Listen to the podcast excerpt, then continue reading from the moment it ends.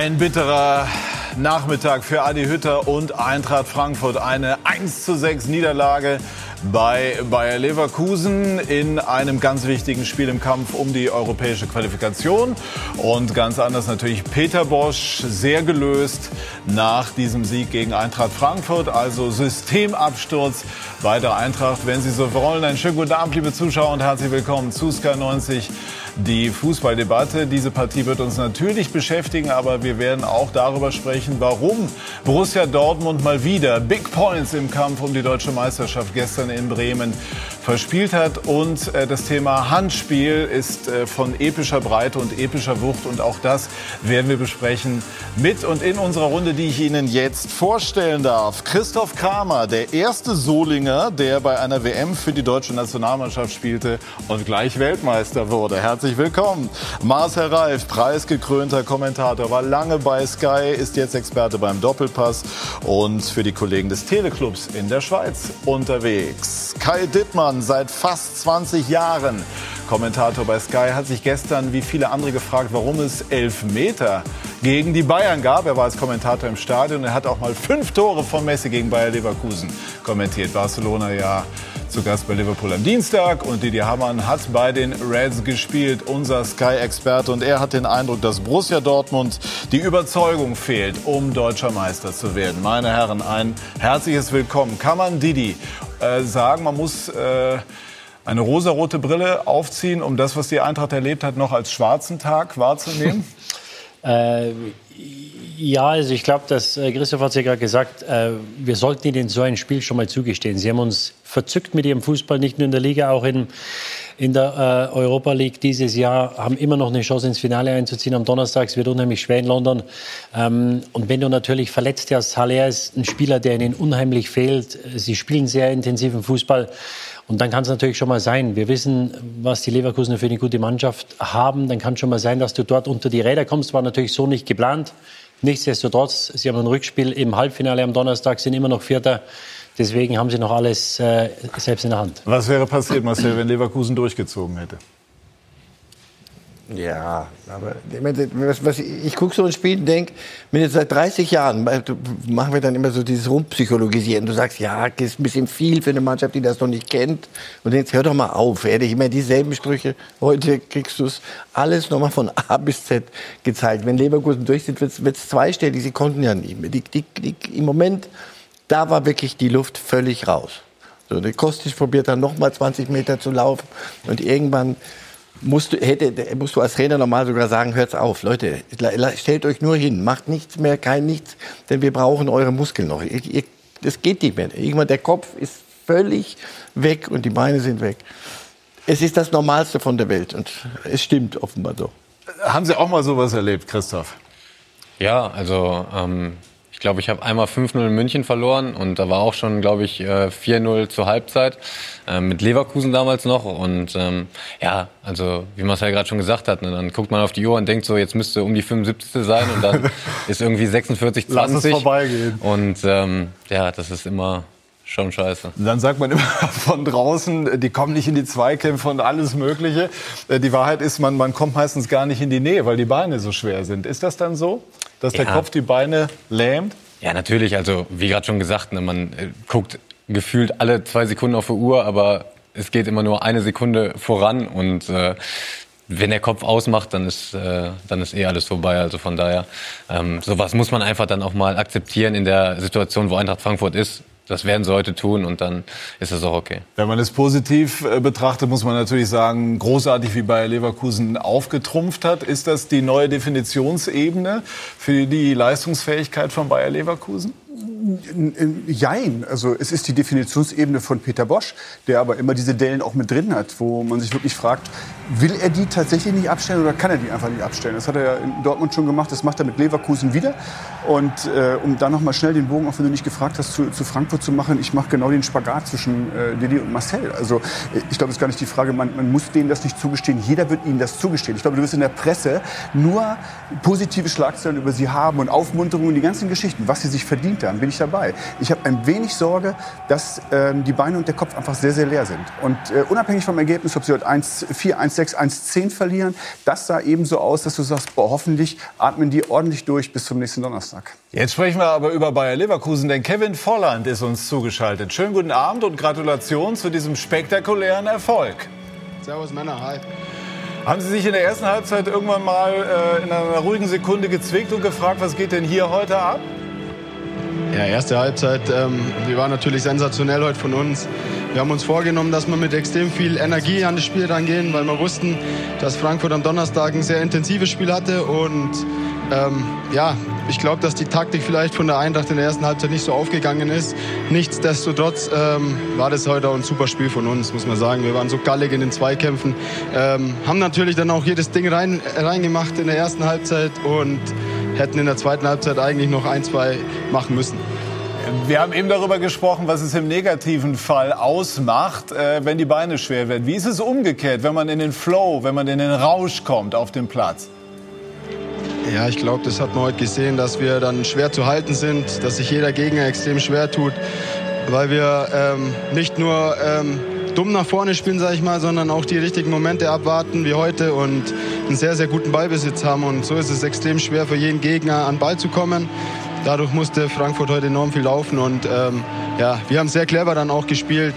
Logisch wollten wir uns in der zweiten Halbzeit auch nicht mehr verletzen, wollten dort auch clever spielen mit zwei Kontakten. Das haben wir auch gemacht. Ähm, aber wie gesagt, da hätten wir vielleicht noch ein, ein, ja, ein zwei Tore machen können. Das wäre gut fürs Torverhältnis gewesen. Wir haben Christoph Kramer im Studio und der ist so schon ganz unruhig neben mir und möchte sich gerne ins Gespräch einschalten und das wollen wir ihm natürlich gerne ermöglichen, Christoph. Ach so, ja, ähm, einschalten jetzt nicht. Also zum Fußballerischen ähm, muss ich ja jetzt nicht so viel sagen. Das war toll. Auch Kevin, klasse Dürfen was gespielt. fragen? Ähm, was ich jetzt fragen wollte, mal abseits vom Fußball ist, läuft bei euch im Stadion gerade die Titelmusik von Winnetou im Hintergrund?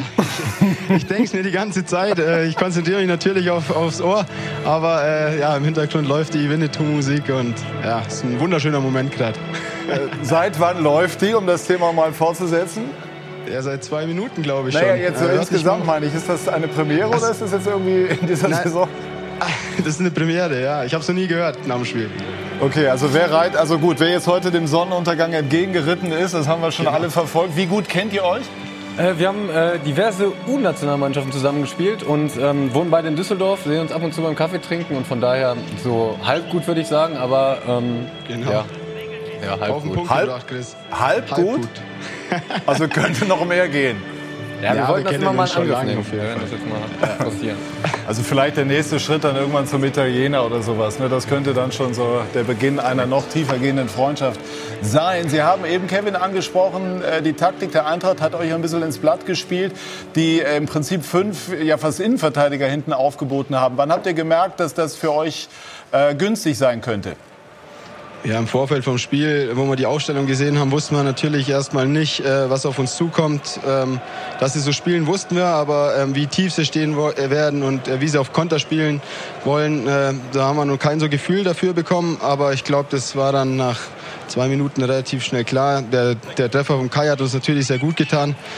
Ähm, ja, und wir haben einfach nicht aufgehört. Auch nach dem 1-1, den, haben wir, den Anschlusstreffer haben wir ja auch noch bekommen und, ähm, oder den Ausgleichstreffer. Und deshalb ähm, haben wir immer weitergemacht. Und ja, von daher war es natürlich in der ersten Halbzeit schon so gut wie gegessen, das Spiel. Wollen Sie jetzt unbedingt in die Champions League? Ja gut, wir haben jetzt eine, eine super Chance, haben jetzt gegen direkten Konkurrenten gewonnen, ähm, haben jetzt mit Schalke und Hertha zwei enorm wichtige Endspiele für uns persönlich. Ich glaube, wenn wir ähm, uns auf äh, oder wenn wir uns ja, konzentrieren auf die zwei Spiele und beide Spiele gewinnen, dann haben wir gute Chancen reinzukommen. Dankeschön, Kevin Volland. Danke auch. Ciao, schönen Abend. Danke. Ihr sagt Benchmark ähm, Peter Bosch. Das ist Benchmark Leverkusen, was sie an Kapazitäten haben. Also die haben hier noch mal geguckt, die haben zwölf Spiele verloren. Die haben ihr die Leute im Umfeld in den Wahnsinn getrieben in dieser Saison. Mit dem Kader spielst du ein, einen solchen ihm in Wellen. Und wenn du dann sagst, hey, das ist wieder diese Wohlfühloase, da flippen die aus. Ich sage euch, was passiert heute nach dem Spiel. Wenn die das schaffen, auf Platz 4 zu kommen, wissen die, die, die Rudi zum Beispiel, wissen, dass die Spieler oder einige sagen, was, was regt ihr euch eigentlich so fürchterlich auf? Das geht doch. Siehst du, so, wir machen das so. Und dann noch so. Winnetou. So. Da eine Konstanz reinzukriegen, einmal so eine Saison so zu spielen, wie was diese Mannschaft kann. Aber das haben Trainer zwischen Berti Vogt, Rinus Michels, ich weiß nicht, wer da alles, alles da war. Am Ende haben alle gesagt, hier bist du wahnsinnig. Unter Daumen waren sie relativ konstant, aber ist schon Einmal, lange her. einmal. Ja. Danach waren sie tot. Aber nein, das, das ist das. Das ist Leverkusen. Das muss die Leute, die dort was zu sagen haben, in den Wahnsinn treiben. Das ist das, was die Mannschaft kann. Und nicht nur heute, letzte Woche ja genauso. Also, äh, Topmüll auch hatten sie ja mal ein äh, Jahr, wo sie, wo sie wirklich nah dran waren und es wahrscheinlich auch verdient gehabt hätten. Ähm, aber es ist schon erstaunlich, weil gefühlt waren sie vor drei Wochen waren sie weg. Ja, also ich Hey, habe zwölf Niederlagen. Ich meine, das ist doch Wahnsinn. im, im Winter habe ich sie auf vier getippt, weil ich mir gedacht habe, mit dem neuen Trainer das Potenzial, er, er bringt das raus. Und dann waren sie ja gefühlt vor drei Wochen haben sie dreimal hintereinander verloren. Und dann, wenn man sie heute spielen sieht, äh, selbst der Kevin Volland, der auf dem Platz war, hat einen Ausgleich gesehen, was ja gar nicht der Fall war. Das heißt, die haben sich in so einen Rausch gespielt. Sie waren 2-0 vor, haben dann den Anschlusstreffer kassiert. Wenn sie mal ins Rollen kommen, wie er sagt, da sind die kaum zu stoppen. Da haben, glaube ich, selbst die Bayern, die haben es ja selber erfahren, die Bayern in der Rückrunde, dann sind sie äh, schwer zu stoppen. Und es äh, ist erstaunlich, dass eine Mannschaft mit dieser Qualität, weil es ist ja nicht so, dass du sagst, da fehlt ein Torwart oder fehlt ein Mittelfeldspieler oder irgendwas. Die haben alles. Die haben Innenverteidiger, die internationale Klasse haben. Die haben mit äh, Baumgartlinger, Chor, Aranguiz haben sie tolle Sechser. Nach vorne haben sie unheimliche Qualität mit Brandt, Havertz, Alario, der heute auch sehr gut gespielt hat. Ähm, ist erstaunlich. Vielleicht kann uns ja erklären, du, du warst doch da, da. Erklär, erklär mir das mal. Und das war gefühlt immer so. Sie haben immer super gescoutet, sie hatten die besten Brasilianer, sie haben das Beste aus ihnen rausgeholt. Es hat immer funktioniert. Immer hat es gestimmt, da hat es gesagt, dieses Jahr, Freunde, passt mal auf. Also ich habe da noch gar nicht so drüber nachgedacht. Also sie werden ja auch äh, jedes Jahr eigentlich von vielen Trainern als, als Meisterschaftsfavorit getippt. Ähm, als ich da war, haben wir auch eine wirklich eine grottenschlechte Hinrunde eigentlich gespielt. Warst du trotzdem Sechster, aber gefühlt irgendwie war alles scheiße. Und ähm, am Ende bist du nochmal Dritter geworden und hast sieben Spiele am Ende gewonnen. Also man muss nicht drüber reden, dass Leverkusen ein unfassbares Potenzial hat und auch eigentlich das ruhige Umfeld ist ja eigentlich was Was Positives. ist denn mit dieser Vielleicht Wohlfühloase? ist das das ruhige Also Umfeld. ich halte ja von Wohlfühloasen eigentlich relativ viel, ne? weil ich glaube, dass man äh, nur den besten Sportler aus sich machen kann, wenn man sich wirklich wohlfühlt. Ne? Also hingegen aller psychologischen Braucht Meinungen. man nicht ne? auch manchmal so ein bisschen öffentlichen Druck? Und so ein Ja, bisschen ich weiß es nicht. Also ich brauche ihn jetzt nicht. Ne? Also ähm, ist immer ist immer die Frage von von so einer Gesamtstruktur vom Verein. Aber äh, ich finde jetzt eigentlich ein ruhiges Umfeld, um vernünftig und ruhig zu arbeiten, kann eigentlich nichts Schlechtes sein. Also ich glaube, das ist dieser Balanceakt in, in, in Leverkusen. Ich bin ja voll bei Christoph. Also ich glaube schon, dass du ein Umfeld kreieren musst, wo die Leute sich wohlfühlen, wo du, wo du gern zum Training gehst und nicht sagst, um Gottes Willen, jetzt muss ich den schon wieder sehen und, und die Stimmung in der Mannschaft ist schlecht. Wenn du natürlich den Druck von außen nicht hast, den die Leverkusener nicht haben, dann musst du immer versuchen, den von innen aufzubauen und hochzuhalten. Und ich glaube, dass das ein, eine ganz schwere Aufgabe ist und ein Balanceakt für den Trainer. Christoph Daum hat es lange Zeit gut geschafft, äh, nach außen Ruhe zu bewahren und den Druck, den es ja von außen nicht gibt, intern hochzuhalten. Jetzt hören wir eine weitere Stimme aus Leverkusen, und zwar Julian Brandt. Ein besonderes Spiel, ein besonderer Tag, ein besonderer Sieg. Ging um sehr viel und ähm, dann spielt man nicht immer den besten Fußball. Leverkusen hat einen perfekten Fußball gespielt in der ersten Halbzeit. Wie ist das zu erklären? Ja gut, wir haben uns ja auch viel vorgenommen hier in dem Spiel. Also ähm, ich glaube, wenn uns natürlich jemand erzählt hätte, dass wir in der ersten Halbzeit sechs Tore schießen, dann wäre es schon, ja, wären wir schon skeptisch gewesen. Aber ähm, Lief alles wie am Schnürchen, oder? lief, lief sehr gut in der ersten Halbzeit. Ja, Sehr gut ist untertrieben. Definitiv. Ähm, wir, haben, wir haben versucht, unser Spiel durchzudrücken, war natürlich auch sehr, sehr gut vom Tor.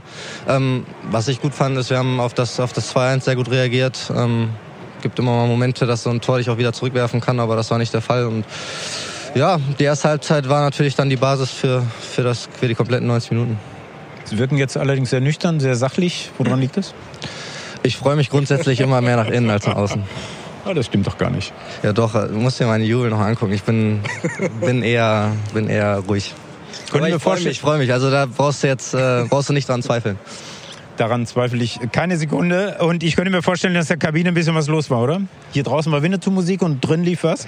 Äh, noch nichts. Wir haben kurz nur Besprechungen gemacht, bin ich wieder rausgegangen. Aber natürlich siehst du in den ganzen Gesichtern äh, ja sehr viel Freude. Natürlich auch ein paar kaputte Gesichter, weil es ist ähm, ja natürlich auch ein intensives Spiel gewesen. Ähm, aber trotzdem, klar, gewisse Erleichterung auch, weil äh, man hat natürlich auch eine gewisse Drucksituation gehabt. Ähm, Mannschaften haben, haben gestern gewonnen. Wir, wir mussten auch jetzt wieder ähm, dranbleiben an unserem, an unserem Ziel. Und ähm, ja, äh, da, da tut so ein Spiel sehr, sehr gut. Ähm, aber wie gesagt, Freude und, und auch ein bisschen Erschöpfung. Geht man jetzt so, ja, doch mit diesem Rückenwind und dem Selbstverständnis rein, wir lassen uns das nicht mehr nehmen, wenn man so einen Fußball spielt über die letzten vier Spiele? Ja gut, also klar, Rückenwind hast du so oder so Selbstvertrauen. Ähm, das, das, ist, das ist, hast du dir erarbeitet durch die vier Spiele. Ähm, aber ich glaube, wir sind gut beraten, wenn wir jetzt wirklich auch noch die letzten beiden Spiele ähm, ja, Woche für Woche angehen. Wir, haben das, äh, wir sind jetzt die letzten vier Wochen so den Weg gegangen und ähm, wir konzentrieren uns jetzt auf Schalke. Und ich glaube, wir sind auf einem guten Weg, wenn wir das Spiel hier zu Hause ziehen. Ähm, ja, bin ich gespannt, was am letzten Spieltag passiert. Jeder Leverkusen-Fan wird sich gerade nach eben großartigen Spiel von heute fragen, bleiben Sie oder gehen Sie? am Ende der Saison? Ja gut, ich habe ja, habe ja alles dazu gesagt. Ich ähm, will die Saison so gut es geht beenden. Das, das, das äh, ist klar. Und stand jetzt, wie gesagt, mein Vertrag ist bis 21. Ähm, deswegen ist alles momentan gut und jeder Fan kann sich, kann sich erstmal jetzt auf die nächsten zwei Wochen freuen. Das heißt, Sie bleiben? Das heißt, Stand jetzt bleibe ich ja. Stand jetzt? Stand jetzt, ja. Dann lassen wir das Stand jetzt mal so stehen. Danke Ihnen. Kein Thema. Gut, ganz allgemein formuliert, diese Dinge ändern sich auch. Kai, was, was lernen wir aus dem, was äh, Julian Brandt uns da eben mit an die Hand gegeben hat? Über seine Zukunft? Immer mutig weiterfragen und dann irgendwann mal darauf hoffen, dass man jemand sagt, okay, komm, heute, heute verrate ich's. Äh, was, was, glaubst du, bleibt Ich habe hab wirklich, was das angeht, kein Gefühl. Mittlerweile, es war ja früher so, dass, dass Vereine reagiert haben und äh, diese Automatismen und auch die, die Aussagen, die standardisierten Aussagen hingelegt haben, um uns dann irgendwann mal an zeitliche, an zeitliche Grenzen zu bringen, dass du das Interview abbrechen musstest. Ähm, heute wissen sie auch schon genau, wie man die ganzen Dinge zu tun hat, dass du gar nichts mehr rauskriegst bei der ganzen Geschichte. Ich habe wirklich überhaupt gar kein Gefühl. Ich kann da auch nichts raushören. Ich will da auch nichts raushören und lehne mich da ganz wirklich in meine, meine, meine Wohlfühloase Kommentator zurück und sage, ich werde es irgendwann bei Sky erfahren, ob er bleibt oder wo er hingeht. Wirklich. Und was sagt unser Experte, Didi Hammer? Ach. Also ich glaube, wenn sie in die Champions League kommen, dann besteht eine größere Chance, dass er da bleibt. Dann wird es auch darauf ankommen, ob Harvards da bleibt im ja. Sommer, weil er natürlich äh, als Spieler, also für mich war mir das Wichtigste, ich hatte nie wirklich eine Situation, wo ich ja schon gehen wollte, aber nicht äh, mit, mit Klausel, ob du woanders hingehen willst. Als Spieler willst du wissen, dass gute Spieler kommen, dass die Besten bleiben und wenn es geht, gute kommen, weil es gibt eine bessere Chance, Erfolg zu haben. Und es wird viel darauf, an, äh, äh ankommen, ob sie unter die ersten vier kommen, ob er in Harvard bleibt. Ähm, aber grundsätzlich, wenn er natürlich, er hat, glaube ich, eine Klausel für 20 oder 25 Millionen, ähm, die Dortmunder sollen interessiert sein, ich glaube auch, dass er den Bayern helfen würde, weil ein Spieler ist äh, mit, mit, dieser, mit dieser Finesse. Von, von der Sorte haben wir wenige in Deutschland. Und äh, ja, ich würde natürlich, egal wo, ich würde mit Kussan nehmen. Einmal noch der Schwenk zur Eintracht, Marcel. Was äh, löst jetzt diese Nieder oder kann man diese Niederlage trennen von dem, was dann in London am Donnerstag passiert? Ich denke ja. Ich, ich, das ist doch, hier ist doch nicht eine Supermannschaft äh, plötzlich sensationell geschlagen worden. Und es ist eine Mannschaft, die per, eine ganze Saison am und, und wenn wir ehrlich sind, über ihrem Limit spielt. Und einen, einen wunderbaren, positiven Fußball spielt, kriegen zu Recht jedes, jedes Lob. Ob das stilbildend sein wird, weiß ich nicht. Aber so, wenn lieber so ein Ding kriegen, als, als irgendwelche, du, du rennst dir den Kittel bis zum Schluss auf, weil es 1 zu 2 steht. So konntest du wenigstens, denke ich mal, ab Minute 40 so ein bisschen dich mit Chelsea beschäftigen und wie du heute Abend die Knochen gekühlst. So, ich glaube nicht, dass das irgendwas kaputt macht. Es, es, aber das, das, liegt doch in der Natur der Sache, auch in so einer Europa League. Irgendwann kommen dann halt mal Gegner, die dich so hernehmen, wie, wie Chelsea sie hergenommen hat am, am Donnerstag da sind sie ja auch gelaufen wie die Hasen hinterher, weil das, das war natürlich ein, ein, Gegner mit einem anderen Potenzial. Und trotzdem spielst du 1-1, hast nichts zu verlieren. Auch das, du hast heute nichts, nicht wirklich was, was verloren. Einfach wegtun. Ja, absolut. Nichtsdestotrotz. Also ich glaube, dass mehr der Kopf leer war als die Beine heute. Nur wenn du 6-1 verlierst in Leverkusen und dann in die Kurve gehst und da stehen 10.000 oder 12.000 und feiern dich, da kriege da krieg ich jetzt Gänsehaut. Also ich kann mir gar nicht vorstellen, die gehen in die Kabine jetzt und die werden sich sagen, wir sind das den Jungs schuldig. Da werden wieder 20.000 in London sein am Donnerstag. Also ich habe die Hoffnung nicht aufgegeben, dass sie einen letzten Tanz in sich haben. Da fragen wir jetzt mal nach beim Trainer, bei Adi Hütter, er steht bei Ecki Häuser. Bitte schön. Ja, so eine Niederlage muss sicherlich auch äh, jemand erstmal verkraften, der doch schon ganz schön lange im Geschäft ist, als Spieler, als Trainer. Was würde mich interessieren, haben Sie Ihrer Mannschaft in der Halbzeit gesagt? Sie liegt 1 zu 6 zurück. Was gibt man so einer Mannschaft noch mit auf den Weg? Es ist mal sicher ein rabenschwarzer Tag heute und auch als Trainer für mich sicherlich einer der schlimmsten Tage. Äh, das gibt es einfach im Fußball. Äh, sechs Tore in einer Halbzeit kann ich mich nicht erinnern, dass ich äh, sowohl als Spieler als auch als Trainer das erleben durfte. Natürlich schwierig, aber was ich nie machen werde, ist, wenn eine Mannschaft, die das ganze Jahr Freude bereitet hat, in, in, dem Moment auch am Boden liegt, dass ich dann noch als Trainer äh, draufsteige, das mache ich nicht. Ich wollte versuchen, die Jungs wieder aufzurichten, äh, weil es einfach eine schlimme halt erste Halbzeit war, eine enttäuschende Leistung, äh, wo wir viele Sachen einfach vermissen haben lassen und äh, da muss man dann trotzdem versuchen, die Jungs wieder in die Spur zu bringen. War natürlich nicht einfach. Hat das zweite Halbzeit äh, rein ergebnistechnisch besser gemacht, aber wir haben heute uns äh, sehr, sehr schlecht präsentiert. Sie sprechen von einer enttäuschenden Leistung, von einer schlechten Präsentation. Auf der einen Seite natürlich der perfekt aufspielende Gegner, aber was, ähm, was muss man bei sich selbst suchen? Was muss man sich genau vorwerfen? Was meinen Sie?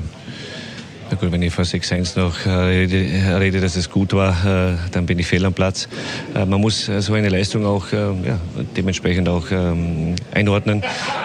Leverkusen hat heute gezeigt, dass sie, dass sie nicht nur geistig frisch waren, körperlich frisch waren, sondern auch einfach richtig gut Fußball gespielt haben. Aber wenn man Spieler wie Havertz, Brandt Platz lässt, dann zeigen sie auch ihre Qualität. Wir sind in die Zweikämpfe überhaupt nicht gekommen. Wir haben vieles, was das betroffen hat, unsere Aggressivität, unsere Entschlossenheit in den Zweikämpfen, unsere Dynamik, wo uns das ganze Jahr ausgezeichnet hat, einfach vermissen lassen. Hat natürlich schon, äh, es zerrt natürlich die Saison.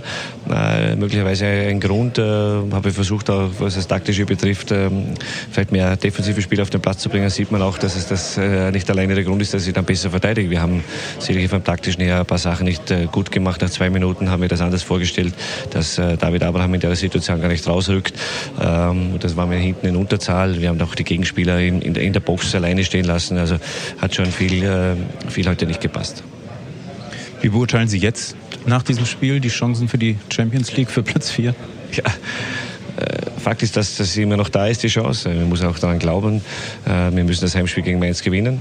Es ist äh, für mich klar, dass die anderen Mannschaften nachrücken, die Qualität haben, wie Leverkusen. Das sieht man, ist ja für mich trotz allem eine Mannschaft, die ähm, ja, Champions League Niveau hat. Das hat man auch heute gesehen.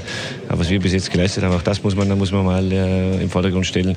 Äh, heute die Leistung ist die zweite Niederlage in dieser Saison. Die Leistung heute war fürchterlich äh, von unserer Seite her. Und trotz allem haben die Spieler bis zum Schluss nicht aufgegeben, haben, haben äh, trotz allem noch Charakter gezeigt und haben das Spiel zweite Halbzeit ja, kein Tor mehr erhalten, obwohl äh, für mich Leverkusen natürlich einen Gang zurückgestattet hat. Vielen Dank, Adi. Danke. Zurück zu euch. Also Adi Hütter beherrscht sich auch äh, in der Niederlage. Wir schauen auf die Situation in der Tabelle, die ja eben im Interview auch schon angeklungen ist. Eintracht Frankfurt hat nach wie vor Marcel intakte Möglichkeiten, Platz 4 zu erreichen. Wie ist Ihre Interpretation? Wäre das für Frankfurt wünschenswert? Nee, nee, wenn, wenn sie sich äh, erspielen und die anderen äh, aber auch alles dafür tun, damit, damit das auch funktioniert, dann ist das die nächste Facette in so, einem, in so einer märchenhaften Saison. Aber ob, ob, ob das eine Champions League-reife Mannschaft ist, äh, und du hast gleich am Anfang, kriegst du, das sind andere Gegner gleich von Anfang an. Ob, ob das in der Entwicklung gut ist, weiß ich nicht. Aber wenn du es mal gewonnen, geholt hast, so einen vierten Platz, sie werden, sie werden ihn sicher nicht freiwillig zurückgeben. Deswegen alles gut, herzlichen Glückwunsch. Aber die Dinge gehen sehr, sind sehr schnell gegangen. Bekommt Gladbach noch in den letzten beiden Spielen die Kurve? Wir werden noch ausführlicher sprechen, aber der ja. Trend zuletzt war nicht positiv. Nee, der Trend war nicht gut, aber jetzt in zwei Spielen, da geht es dann auch nicht mehr viel um, um spieltaktische Dinge, sondern da geht es einfach, einfach darum, die Kurve zu bekommen, alles reinzuschmeißen, zweimal 90 Minuten. Da kann man wirklich alle Tugenden erwarten und muss man auch erwarten. Im altmodischen können. Sinne. Ja, wirklich. Also ich bin ja kein Fan davon, ja. aber äh, es kommt am Ende, glaube ich, von so einer Saison kommt es dann auf die Tugenden an. Wer will es dann auch wirklich so ein bisschen mehr, obwohl das immer so salopp und banal gesagt ist, aber ähm, ja, da kommt es dann schon darauf an, dass man wirklich alles reinwirft und das sind wir ähm, ja auch irgendwo dann auch schuldig und das ist ja auch selbstverständlich. Wir wollen äh, dieses Spiel auch zum Anlass nehmen, nochmal einzusteigen in die äh, unselige, aber gleichwohl alle bewegende Diskussion über die Frage Auslegung äh, von Handvergehen. So, das gab heute eine Situation, die jetzt äh, für den weiteren Verlauf der Dinge gar nicht entscheidend war, aber regeltechnisch sehr wohl interessant ist, nämlich diese Berührung des Balles an Tars Arm wurde nicht geahndet. Wir merken uns diese Szene jetzt mal. Und äh, dann schauen wir mal auf das, was äh, Kai Dittmann gestern im Stadion und die anderen äh, am Fernseher erlebt haben, nämlich diese Situation. Boateng gab dann elf Meter. So. Äh, dann haben wir diese Szene. Reke geht recht robust, äh, sollen wir es Volleyballmanier nennen oder wie auch immer, jedenfalls sehr deutlich mit äh, der Hand zum Ball. Und Mario Götze bekommt gestern Abend in Bremen den Ball mit langer Vorlaufzeit recht eindeutig an den linken Arm und es gibt keinen Elfmeter. Kai, jetzt mal so ähm, die beiden Szenen miteinander verglichen, die sich fast gleichen. Das, was wir in Leverkusen gesehen haben und das, was gestern Boateng gemacht hat. Gab es da irgendeinen elementaren Unterschied, der die unterschiedliche Auslegung rechtfertigt? Es wird ja noch besser. Es gab in diesem Spiel in München ein paar Minuten später auf der anderen Seite eine absolut vergleichbare Szene. Und bei der ersten Boateng ging es dann raus in die Review Area, hat sich angeschaut, gab Strafschuss und bei der anderen gab es gar nichts.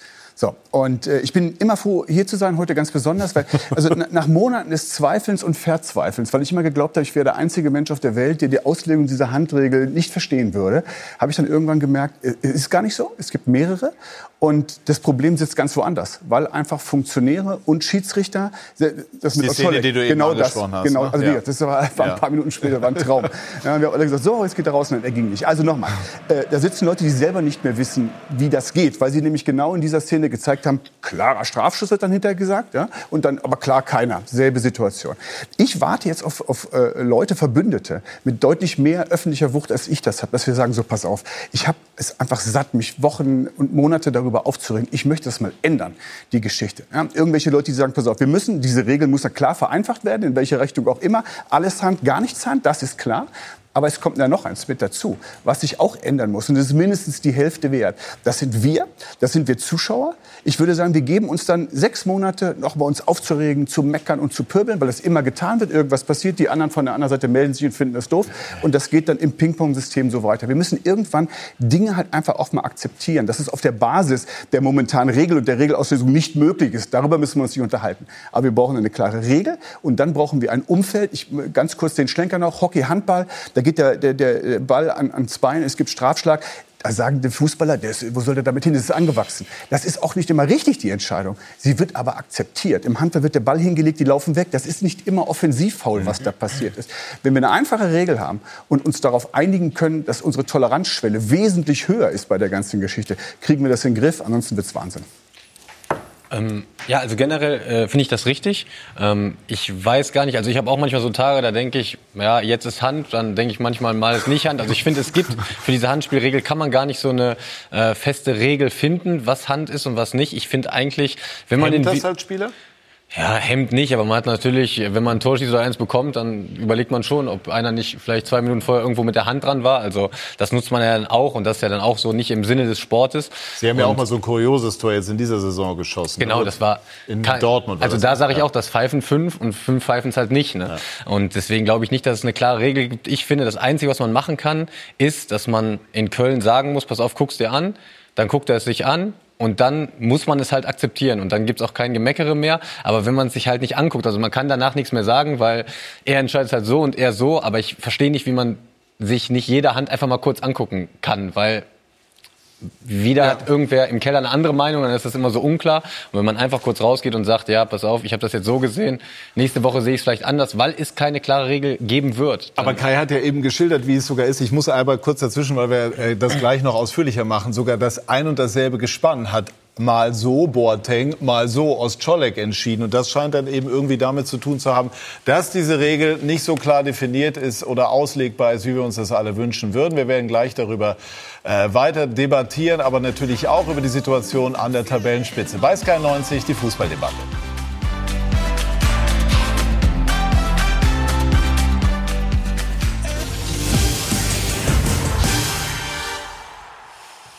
Wir sind zurück bei Sky 90, die Fußballdebatte. Marcel, wir müssen Sie jetzt noch ein bisschen ärgern. Wir sprechen über dieses Thema. Es kommen auch noch andere Themen. Aber ich Komm nutze jetzt mal. Her, aber ich dachte, wir haben uns so schön über Fußball unterhalten und dann geht's wieder über, über Aber es Handball. gehört ja mit dazu. Ja, ja, ja, ist klar, leider. Ähm, erinnern Sie sich noch an die gute alte Zeit, als man noch wusste, wann Handspiel Handspiel war? Absichtlich war es und was nicht. Du wusstest, wir kann noch nie nachgeguckt werden. Angeschossen. Wann bekannt, wann, Angeschossen. Ma- Marcel, womit oder wann begann denn das Übel? Als irgendjemand sagte, ich glaube, wir müssen das präzisieren. Also wir müssen die Handregel präzisieren. Dann wurden Körper verbreitert und dann, wie lange ist der Ball unterwegs? Also das Zeugs Ich erinnere mich, als ich, als ich als bei, beim Kommentieren dachte ich, pass auf, warte, warte, warte, warte. Nee, nee, nee, nee, nee. Der Ball ist nur an der Hand gewesen. Jetzt erstmal noch mal blättern. Und dann gehst du das ganze Kompendium durch. Inzwischen ist, ist das Spiel weitergegangen. Das hilft nicht. Und das ist das Einzige, was im Moment ist. Es gibt keine Regelsicherheit. Und das ist das Schlimmste, was es gibt. In, in jeder Gesellschaft. Es funktioniert nur, wenn jeder von uns weiß, woran er ist, was er darf, was er nicht darf. Hier ich glaube, die Schiedsrichter mittlerweile selber, wenn der sieht, der Ball geht in Richtung Hand, sagt er, jetzt geht's wieder los, jetzt geht's wieder los. So, jetzt, was war das nochmal? Warte mal, wie weit, wie schnell, wie viel, über, dem, äh, über der Schulter. Moment. Das, jetzt meldet sich gerade Köln. Ja, oder sie melden sich nicht gestern. Und da denkst du auch, verteidigst den, den VAR wie, wie blöd, weil du sagst, das ist ein Hilfsmittel. Wir können doch im Jahr 2019 nicht, nicht uns blind stellen. Und dann ist, sitzt da jemand und ist blind. Und das ist furchtbar. Das nicht gegen Blinde, um Gottes Willen nicht, dass das jetzt wieder ja. falsche Hälse kriegt. Aber da sitzt jemand, der offensichtlich in dem Moment nicht das gesehen hat oder wie auch immer. Sondern womit beschäftigt war beruflich in diesem Moment. Ja, Herr Perl jetzt gestern in ja, Berlin was, beispielsweise. Was machst du da? Und es geht um Abstieg. Da, ja? Bei der Auslegung habe ich jetzt eben schon während der Pause auch gemerkt, wir haben unterschiedliche Betrachtungen der Situation Götze gestern. Da kann man es vielleicht noch mal am Beispiel klar machen. Didi ist der Meinung, das wäre ein Elfmeter ja, ich gewesen. hätte ihn gepfiffen. Ich glaube, die, die, die Götze-Aktion, das ist die perfekte. Also ich hätte ihn gegeben. Der Ball ist zwei oder drei Sekunden unterwegs. Er macht keine Anstalten, die Hand da wegzunehmen. Ich hätte ihn gegeben. Aber ich verstehe auch irgendwo, wenn man, wenn man ihn nicht gibt. Es gibt Situationen, die kann man geben, muss man nicht geben. Und das ist, das ist die perfekte Situation, wo man sagt, das, was auf dem Platz entschieden wird, das bleibt so. Nur ich habe mittlerweile kein Verständnis mehr dafür. Wir haben jetzt gerade zwei Situationen gesehen, die unterschiedlich ausgelegt werden in einem Spiel. Dann hast du die Rekik-Sache. Für den Rekik-Handspiel, äh, genau für solche Sachen wurde der Videobeweis eingeführt. Für Weil Sachen, es im Original schwer zu sehen war, muss man Für den Schiedsrichter schwer zu sehen. Schwer zu sehen. Es war danach eine Verletzung. Keine Auslegung, sondern eine Wahrnehmung. So, es war noch nicht gesehen und das darf im Spiel passieren. Vor dem tanzen 20 Mann in der, in der Gegend rum, der Ball ja. ist irgendwo. Völlig okay. Kann ja. immer passieren. Aber das, dafür ist VR. Und, und, es gab eine Verletzungspause danach. Das heißt, es wäre reichlich Zeit gewesen, sich das anzuschauen weil natürlich der Torwart dabei ist, aber äh, man hat gesehen, der Torwart hat ihn nicht, der Torwart hat ihn nicht äh, weggefaustet, also irgendwer muss er den Ball geklärt haben. So, da wird jetzt gepfiffen, Foulspiel und es lag ein Stuttgarter. So, es wird hier weitergespielt, aber wird das Spiel gestoppt. Das heißt, das Spiel wurde nicht vorgesetzt. Jetzt hätte man hier Zeit gehabt, eine halbe Minute, Minute Sicht. Das, das muss man sich anschauen, wenn ich mir nicht sicher bin, wer den Ball geköpft hat oder gefaustet hat. Das hat man nicht gemacht. Und was ich nicht und, und äh, Kai hat gesprochen von Toleranz. Wir müssen alle mal einen Schritt zurücknehmen und sagen, lass die mal machen und das irgend, irgendwie wird das schon kommen. Wir haben das jetzt seit du fragst, wann hat sich das Handspiel verändert? Das Handspiel hat sich verändert vor zwei Jahren, als wir den Videobeweis eingeführt äh, haben. Wir Deutschen haben gesagt, wir müssen wieder die Ersten sein, die das machen. Es wurde in einer Testphase gemacht. Ja? Es gab dieses Jahr so viele Entscheidungen, ähm, nicht nur Handspiel, wo auch deutlich mehr Handelfmeter als jemals deutlich mehr Handelfmeter, ne? wo, wo, wo, Mannschaften klar benachteiligt wurden. Man versteckt sich immer hinter dieser Fairness-Debatte, dass man sagt, das macht das Spiel fairer. Ich habe damals schon gesagt, ich bin mir nicht sicher, ob es fairer macht. Jetzt bin ich so weit, dass ich das sage, es macht die Sache unfairer, weil Tore nach zwei, drei Minuten aberkannt wurden, die dir natürlich emotional einen Hoch geben. Dann wird das Tor nicht gegeben, da bist du erst mal unten und kriegst vielleicht in den nächsten fünf Minuten das Gegentor. Und was ich auch Das heißt, Sie glauben sozusagen durch den, den Videobeweis, VAR sozusagen als Abkürzung nur noch mal als Erläuterung, wird das Ganze noch mal äh, sozusagen multipliziert in Absolut. der emotionalen Betrachtung. Absolut. Und was ich, was ich sehen will, ich war immer ein Kritiker davon. Und ich habe damals schon gesagt, wenn wir das bei Handspiel und Foulspiel reinbringen, was in der, im Ermessen des Betrachters liegt, dann kommen wir in Teufelsküche. Und wir sind jetzt keinen Schritt weiter als vor 20 Monaten. Ich war ein Kritiker und habe gesagt, ich bin der Erste, der sagt, wenn es Fortschritt gibt, okay, da vielleicht das noch machen, das, dann sind wir auf einem ganz guten Weg. Jetzt gefühlt sind wir genauso weit wie vor 20 Monaten. Und, und wir sprechen über die Bundesliga, wir sprechen über Champions League Plätze, Auf- und Abstieg. Die Nürnberger hat es am härtesten erwischt. Die haben in Mainz vor Wochen oder vor Monaten, bevor der Trainer rausflog, ein Tor nicht gegeben bekommen, was nach drei Minuten abseits gegeben wurde. Ja? Dann hat man das Bild vergrößert und auf dem Bild, wo das Abseits erkennbar war, war der Flankengeber nicht mehr zu sehen. Der Herr Drees hat gestern gesagt im Sportstudio, ähm, dass die äh, Schiedsrichter keine Detektive sind und es wird nicht versucht zu unterteilen, ob was strafbar ist oder nicht. Das war nach drei Minuten. Da, waren sie, da war es unentschieden. Das war das Führungstor, wäre das gewesen für die Nürnberger. Der Torwart hat kurz später, äh, der, der, der, Trainer der Nürnberger hat kurz später seinen Job verloren. Und der, der erste FC Nürnberg hat das Foto vom DFB angefordert am Montag nach dieser Partie und hat gesagt, weil auf dieser, auf dieser Szene wurde nicht sichtbar der Flankengeber und das Abseits. Dann haben wir gesagt zum DFB, zeigt uns bitte das Bild wo der Flankengeber zu sehen ist und das Abseits. Auf das warten die Nürnberger heute noch. Und das Aber ist wissen mich, Sie das? Ist das sicher? Das weiß ich, das weiß ich. Und das ist, das ist keine Art und keine Weise, weil du natürlich, Transparenz ist immer etwas, was wir, was wir ähm, predigen. Ja, und es sind so viele Sachen passiert heutzutage. Dann haben die Nürnberger noch ein Tor nicht bekommen gegen Schalke weil vorher abgepfiffen war, obwohl die Dortmunder letzte eins geschossen haben, wo auch abgepfiffen wurde. Deswegen für mich macht die Sache nicht fairer. Und Gab sicherlich auch noch andere Gründe, warum ja, ja. Nürnberg jetzt sportlich Absolut. Schwierigkeiten hat. Und es sind natürlich jetzt verschiedene Ebenen, aber das, das ja, aber es ist schon wichtig. Aber hinter dieser Fairness-Debatte versteckt man sich. Aber es ist schon wichtig, dass wir unterteilen, also oder unterscheiden. Also das eine ist ähm, abseits kalibrierte Linie. Nehmen fangen wir erstmal mit Torlinientechnologie ich würd, an. Ich würde also gerne bei, bei Hand ja, bleiben. Es ist, wir müssen unterscheiden zwischen was wird, wie, wie ist die, die Regel, die, die Regelauslegung ist nicht klar. Wir haben ein Problem mit der, mit der Handspielregel, nicht mit, mit, mit dem Videoassistenten. Also ich glaube, da muss man. Da in, in, Berlin, das war jetzt eine, eine, eine, eine krasse Fehlleistung des Videoassistenten.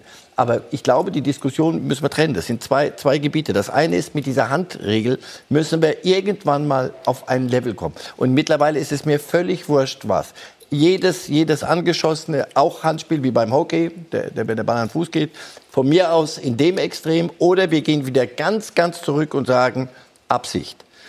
Absicht ist ein bisschen gefährlich, weil ganze Generationen von Psychotherapeuten haben sich mit den Absichten von Menschen und Pseudo-Absichten beschäftigt. Aber wenn, de, wenn die Bewegung wirklich hingeht. Sehr aktiv wenn, zum Ball ist, ja, das ist doch schon mal ganz Fußball ein bisschen Kriterium. verstehst, ja. glaube ich, kann man sehen, wie versucht er jetzt abzuwehren. Das ist dann Absicht, ja oder nein. Und, und die, die, der Video Assistant. Lass, lass, uns bei Handspiel bleiben, weil es wird auch immer gesagt, äh, das ist die internationale Regelauslegung. Könnte man hier nicht eine Form des zivilen Ungehorsams sozusagen beim DFB mal pflegen und zu sagen, wir legen die Handregel etwas defensiver aus oder kommt sonst die FIFA an und sagt, Leute, ihr werdet vom Spielbetrieb ausgeschlossen, wie auch immer. Ist, könnte es eine Lösung sein, insgesamt beim Handspiel einfach die Kriterien deutlich äh, strenger anzulegen. Das heißt also zu sagen, ein, ein Handelfmeter wird wirklich nur gegeben, wenn eindeutig, mehr oder minder eindeutig die Absicht erkennbar ist. Ich finde es ganz schwer. Ich finde es auch wirklich mühsam, das Thema, weil äh, das ist so eine krasse Grauzone. Wann ist es eine richtig große Körperflächenvergrößerung, wann ist es Absicht? Das kann man ja wirklich nicht so richtig sagen. Also ich finde das Thema sehr, sehr mühsam und ich bin gespannt, wie das gelöst wird. Wie habt ihr das in, ist das in der Mannschaft ein Thema? In der Kabine? Das jetzt nicht, aber man hat natürlich schon, also wenn ich mich in Richtung 16er bewege, ich habe auch äh, auf Schalke letztes Jahr einen Elfmeter verursacht, da kriege ich den Ball von zwei Metern mit 250 km/h gegen die Hand geschossen und die ist so weggeflattert und dann gab es Elfmeter.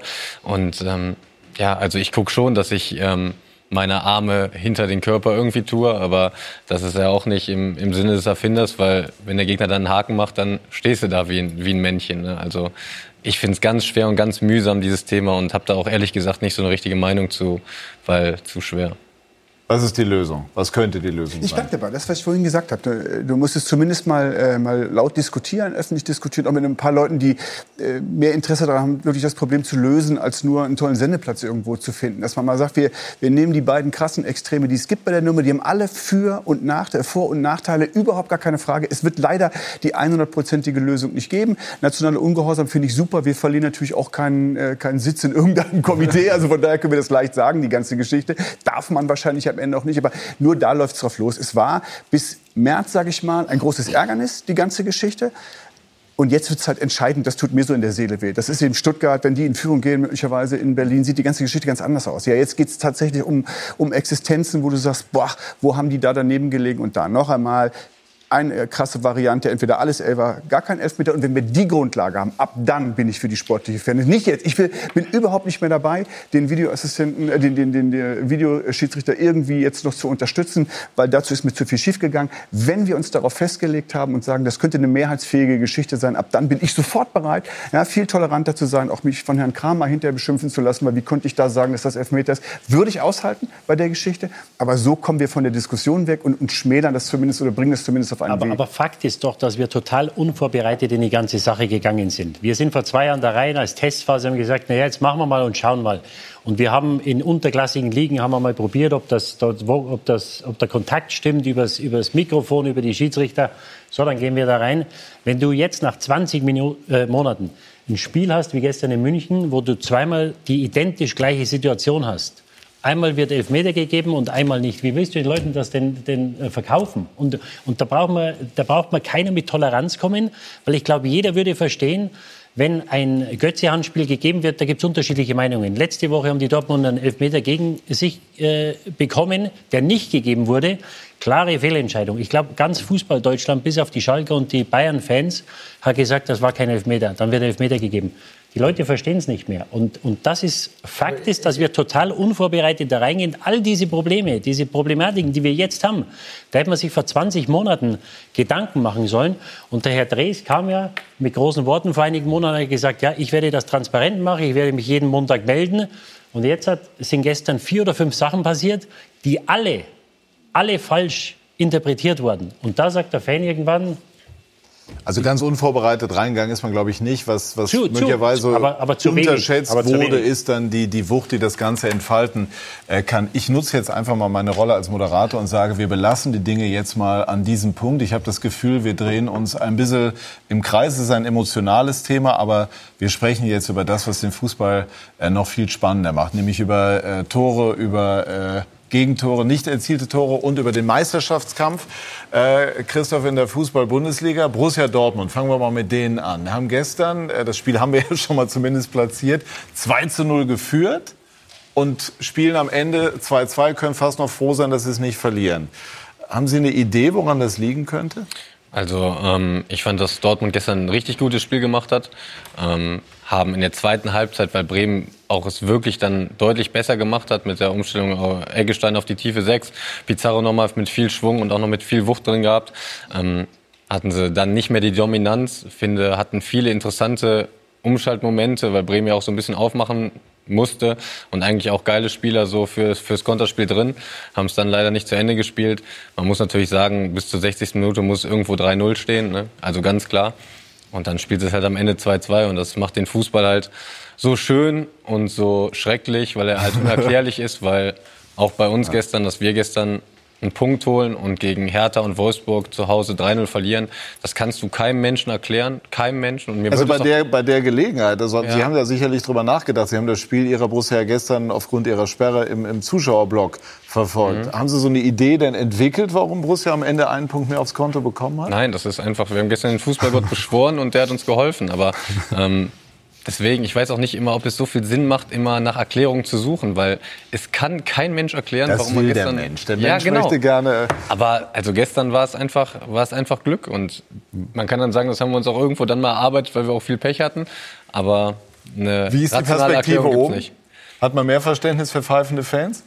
Ja, also gestern absolut. Ne? Also müssen wir nicht drüber reden. Das, das gehört zum Anforderungsprofil eines Profis dazu heute, dass er das auch einfach aushält. Ne? Und das ist auch kein Problem, weil jeder geht mit Emotionen ins Stadion. Und wenn es da mal Pfiffe gibt, dann muss man das auch aushalten. Ich bin jetzt auch kein Fan von Pfiffen, weil gerade in einer jungen Mannschaft in so einer Situation hilft das natürlich am allerwenigsten. Aber ich habe es auch gestern gemerkt auf der Tribüne. Da denke ich mir dann, boah, was ist denn heute los? Ne? Hätten Sie am liebsten mitgepfiffen. Ja, da ist man immer, einfach immer so ein bisschen emotionaler, wenn man, wenn man nicht selber das machen kann. Und von oben, das ist sowieso die größte optische Täuschung, die es auf der Welt gibt. Es sieht immer so langsam aus und so le leicht aus, aber glaubt es mir oder alle, die nicht selber gespielt haben, ähm, oder die, die weiß, es, es ist einfach verdammt schnell und äh, deswegen ähm, ja, sieht es oben immer so ein bisschen aus, aber gut, man kann es verstehen, man muss es aushalten und damit ist auch alles gut. Ich gehe bei meiner Altliga-Truppe auch immer vom Platz und sage, da war richtig Tempo drin. Ja. Und dann fragst du mal draußen nach, okay, könnt ihr die Zeitlupe mal rausnehmen? Wie auch immer, gehen wir wieder zu dem, ähm, was äh, wir gestern in Bremen erstmal erlebt haben. Marcel, Sie kennen ja Favre auch aus der Schweiz. Jetzt wird ihm nachgesagt, mittlerweile verstärkt, er sei ein Taktik. äh, Genie, ein Tüftler, ein Spielerverbesserer, aber irgendwie jetzt so, wo es ums Große und Ganze geht, fehlt ihm so ein bisschen was. Teilen Sie diese Auffassung?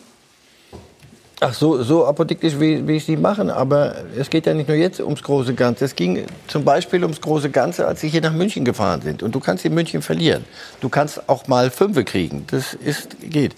Nur der, der Ansatz, den habe ich nicht verstanden. Da hat, haben Sie zum ersten Mal und er taktiert so, als gäbe es was zu verlieren. Ich finde, diese Mannschaft hat von, von A bis Z, ähnlich wie Frankfurt, auf einem anderen Niveau, an ihren Grenzen, nein, weit über ihre Möglichkeiten gespielt. Da hat alles funktioniert. Die hatten gegen euch mehr Glück als Verstand zu Beginn der Saison, wenn, wenn das richtig schief geht. Aber es ging nicht schief. Favre hat ja lang genug selber da draußen gestanden, hat immer den Kopf geschüttelt, wieso gewinnen wir dieses Spiel so? Weil er ja ein, ein Akribiker bis zum geht nicht mehr ist. Und er hat so viele Dinge gesehen, die nicht stimmten. Aber dann hast du mal diesen Lauf und du hast eine junge Mannschaft, der, der nichts zu Kopf steigen kann, sondern lass sie rennen. Und dann fährst du nach München und stellst Reus auf die Neuen und plötzlich denkst du, das ist doch keine, das, ich, ich verstehe es nicht. Dann siehst du, wie sie auf den Platz gehen. Das, was die Münchner gegen Liverpool gemacht haben. Du hast Aber die- gestern zu lief's ja. Gestern lief's ja. Sie haben ja, Ja, es eine lief. Stunde das Sie Spiel haben mittlerweile immer, jetzt, der Stress ist jetzt zu groß geworden. Irgendwann haben sie dann gesagt, wir werden deutscher Meister. Ich glaube auch, man kann nicht alles erklären und alles dann so lückenlos, so jetzt, jetzt haben wir die Lösung. Es, sie, sie ist, eine, ist eine Mannschaft, in der es noch lange keine Balance gibt, in der einzelne Spieler noch längst nicht fertig sind oder auf einem Stand sind, wo sie, wo sie dauerhaft Bundesligaspitze spielen könnten. Also Sancho haben wir doch zu einem Fußballgott erklärt, weil es doch ein Genuss ist, dem zuzugucken. Aber der spielt doch in vielem, ich sage das immer wieder, Kinderfußball. Der macht so viele Fehler auch nach hinten, wenn er was macht. Und trotzdem musst du so etwas genießen und laufen lassen. Und ich glaube, Favre ist das suspekt. Favre ist das, er würde es gerne dann so. Und ich glaube, jetzt müssen wir, das Umfeld hat da auch nicht sehr geholfen. Die erst die ganze Zeit, wir lassen uns von euch nichts einreden, wir spielen, nehmen es von Spiel zu Spiel zu Spiel. Ja klar, natürlich, wir nehmen es von Spiel zu Spiel. Statt zu sagen, weißt du was, wir haben plötzlich neun Punkte Vorsprung von den Bayern. Das ist natürlich Unsinn, weil wir sind nicht neun Punkte besser als die Bayern. Aber wisst ihr was, wenn es so ist, dann werden wir laufen. Wir werden Fußball spielen, so gut es geht. Ajax Amsterdam. Lass es uns probieren. Wenn es nicht gut geht, wird uns niemand. Ne, Und dann plötzlich heißt so, und jetzt wollen wir deutscher Meister werden. Das, was Ja, also es waren ja schnelle, waren ja schnelle Wendungen, muss Sehr man sagen. Wendungen. Der große Ottmar Hitzfeld, den Sie auch sehr gut kennen, hat ja aber gesagt, auch Kai, wenn man im Schweizer Blick, äh, wenn man neun Punkte Vorsprung hat, dann muss man es eigentlich nach Hause bringen.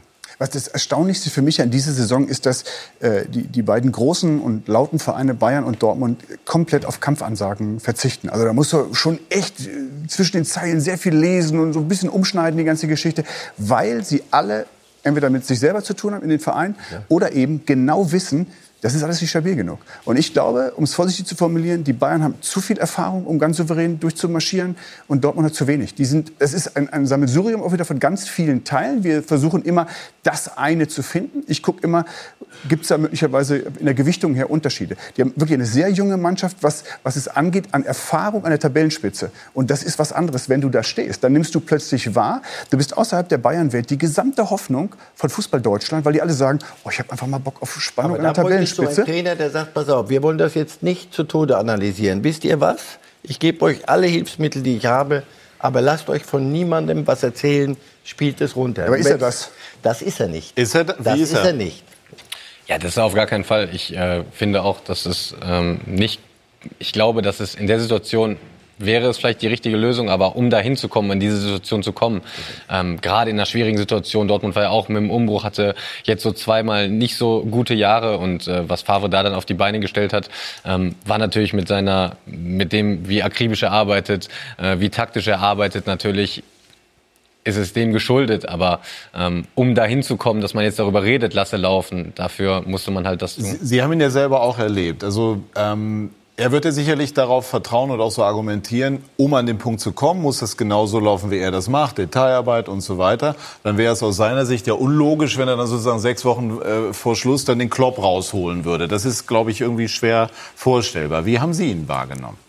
Ja, also immer gleich. Also nie Also auch laut, so, wie man ihn sich von nie, außen nie vorstellt. nie emotional, immer ganz rational, immer alles erklärend, was ich geil finde und auch nie erklärend an emotionalen Dingen, sondern immer erklärend am Spiel selbst. Und ich habe das äh, sehr, sehr genossen, weil die Erklärungen waren immer gut und immer richtig. Und dann hat er auch an den Schrauben gedreht. Und dann hat's geklappt. Und dass man natürlich in der Phase Aber hat man nicht manchmal so ein Spiel, bei dem man denkt, oh, wenn der Trainer jetzt mal so ein bisschen... aber ist er doch nicht da- der Typ für. Aber ja, das stimmt. Und ähm, ich finde ja sowieso generell, man kommt nie über den Kampf ins Spiel. Das ist mal so eine Floskel, die man sagt. Aber wenn etwas klappt, kommt man immer über das Spiel in den Kampf. Also wenn man merkt, dass etwas funktioniert, was taktisch vorgegeben wird, und das war bei Favre in, in meiner Zeit, so wie ich ihn erlebt habe, war es immer so. Dann hat man so viel Spaß entwickelt, so viel Motivation entwickelt, weil es geklappt hat. Man wollte wieder den Ball holen. Man hatte einfach Bock auf die Sache. Und wir sind eigentlich immer über das Rationale, über das Taktische in das Emotionale gekommen. Ich glaube, über den Kampf ins Spiel meint er einfach, dass man sich dann, wenn es nicht so läuft, versucht, über die vermeintlich leichteren Dinge, gewonnene Zweikämpfe, einen gewonnenen Sprint Ja. und so weiter, das Selbstvertrauen dann für die feinere Klinge zu holen. Müssen wir nicht drüber reden. Aber auch äh, einen Zweikampf zu gewinnen, ist nichts Emotionales. Hat vielleicht aber auch emotionale Komponenten. Didi, Sie haben gesagt, äh, Borussia fehlt die Überzeugung, Meister zu werden. Wir haben ja diese, diese Diskussion auch gehabt. Favre hat letzte Woche gesagt, ich glaube aus der ersten Enttäuschung und auch ehrlich, das war's. Das kann man ihm, glaube ich, nicht, nicht hundertprozentig vorwerfen. Dennoch ist er von einem Signal ausgegangen und dann äh, hat die Chefetage ähm, das offensichtlich ein bisschen anders gesehen und, und jetzt hat man sich so in etwa auf die Sprachregelung geeinigt. Wir versuchen es, solange es noch rechnerisch geht. Ja, aber es ist natürlich das Letzte, was du als Spieler hören willst. Weil natürlich, wenn du als Spieler zu Hause gegen Schalke 4-2 äh, verlierst, die eine grottenschlechte Saison spielen, dann fängst du natürlich an, dich zu hinterfragen. Und als Spieler, äh, das Schlimmste ist, wenn du anfängst zu zweifeln. Ja? Ähm, weil äh, der Glaube an die eigene Stärke ist das, was dich durch die schweren, äh, schweren Zeiten und schweren Phasen bringt. Und wenn du dann den Trainer hörst nach dem Spiel und sagst, der Meisterschaftskampf ist vorbei und nach dem Spiel in München sagt, ja, die, wir würden deklassiert, das war ein Klassenunterschied, das ist natürlich nicht, was du als Spieler hören willst. Das kann er intern sagen, Männer, das müssen wir besser machen. Aber nach außen muss er natürlich immer versuchen, die Mannschaft zu verteidigen, weil sie spielen ja eine sehr gute Situation. Und dieser, dieser Glaube, und wie es der Christoph vorhin gesagt hat, im Fußball passieren Dinge, die kannst du nicht erklären. Und das ist auch gut so. Deswegen Haben Sie sowas mal erlebt? Wie war das dieses bei dem legendären Finale Ja, äh, in äh, Ja, wir Istanbul? waren, wir waren damals 3-0 äh, zur Pause hinten gegen AC Mailand. Und der Trainer kam rein. Er hat mit keinem Wort über die erste Halbzeit gesprochen.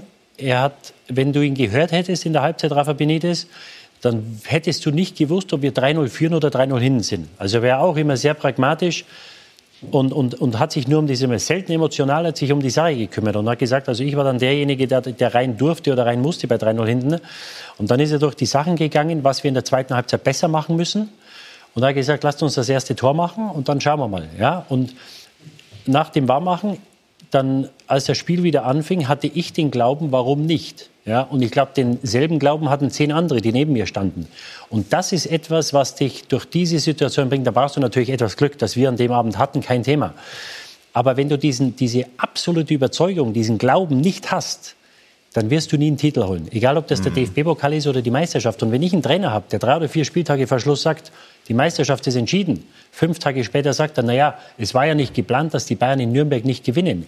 Das ist auch irgendwo psychologische Kriegsführung. Er muss uns da keine Märchen erzählen. Aber ich glaube, er ist seiner Mannschaft schuldig, ihr nicht die Chance abzusprechen, Meister zu werden. Und ich schaue das Spiel gestern an. Und für mich waren das mit, wenn nicht die besten 45 Minuten, die ich Borussia Dortmund spielen habe sehen dieses Jahr. Und dann habe ich mir gedacht, stark. Nach 90 Minuten, wie du gerade sagst, müssen sie froh sein, dass sie das Spiel nicht verlieren. Und das ist etwas, wo ich sage, da kann in der Mannschaft, die haben Qualität, die sind jung, die haben Schwankungen, kein, keine, äh, kein Thema. Nur wenn du so ein Spiel 2-0 führst, dann muss ich das Spiel über die Runden bringen. Und da fehlt für mich dieses, dieser letzte Wille, dieses letzte Stück Überzeugung zu sagen, egal was passiert, der Bürger darf mal einen Fehler machen, der hat super gehalten. Irgendwie reißen wir das Ding rum. Und wenn sie gewonnen hätten, dann hätte ich die Bayern gerne mal gesehen, nächste Woche in Leipzig. Dann wäre alles drin gewesen. Hier aber nochmal die Gegentore von gestern. Also ich war bei dem Spiel, äh, also Birki muss man das glaube ich zugestehen, äh, das Abwehrverhalten beim zweiten Gegentor war dann schon äh, deutlich kritikwürdiger in der, in der ganzen Entstehung. Akanji war das. Ähm, kurz und knapp. Gibt es jemanden am Tisch, der Borussia Dortmund noch zutraut? Kai? Die Ich Meisterschaft? glaube, zu- Bayern oder Dortmund. Einer von beiden wird Meister. Da, ja, Dafür machen wir ich- diese Sendung, um genau zu solchen Ja, aber ganz ehrlich, das, das da bin ich nie mit dabei.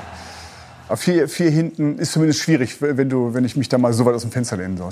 Okay, gut. Glaubst du denn, Didi, ähm, dass Liverpool im Rückspiel gegen Barcelona noch was hinbekommt? Mehr Chance als Dortmund, dass sie Meister werden. Okay, gut. Also, denn wir haben diese beiden Spiele am, äh, in der kommenden Woche im Angebot und gleich geht's um Borussia Mönchengladbach, unter anderem auch noch mal kurz über die Bayern bei SK90. Die Fußballdebatte.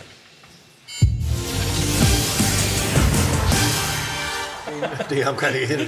Wir sind zurück bei SK90, die Fußballdebatte und äh, wollen jetzt die Schlagfertigkeit von Christoph Kramer nutzen. Ich will nicht sagen prüfen, das sind keine schweren Dinge, sondern äh, wir haben uns mal äh, elf Stichworte aufgeschrieben, die Sie im Idealfall, wie es Ihre Art ist, kurz und knapp beantworten. Lieblingsstadion.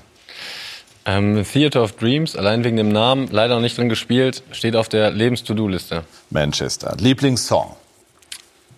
Wechselt immer. Aktuell sowas wie irgendwas von Ed Sheeran mag ich ganz gerne. Aber ich höre auch, Ja? ich höre auch gerne Deutsch, muss ich sagen. Ja? Contra K spricht mir aus der Seele von seinen Texten, also nicht alle, aber viele seiner Texte. Ähm, also bin da querbeet. Deutsch haben Sie gemeint mit äh, Matthias Sammer unter anderem. Der äh, steht auch. Hm? Marcel? Das ist fast justiziabel, was du ihm da probst. Ich glaube, er ist In eine andere Richtung. Etwas- Das, äh, etwas- aber, äh, gut, okay. Aber die Sprache. Ne? Die Sprache. Gut, gut. Äh, Lieblingsband. Ja, wechselt auch immer. Also ich bin sowieso nicht so krass in der Musik- und Filmszene drin, muss ich sagen. Ich war im Beatles-Museum, als ich in Liverpool war. Vielleicht gehe ich wieder hin. immer wieder. Gut. Lieblingsserie. Ähm, Haus des Geldes fand ich gut und Game of Thrones. Bei, hm? Lohnt sich, bei Sky zu sehen. Lieblingstrainer. Ich sage jetzt mal außer Dieter Hecking und Marco Rose. Ja, äh, Sascha Lewandowski leider nicht mehr am Leben. Warum? War so ein guter Taktiker. So.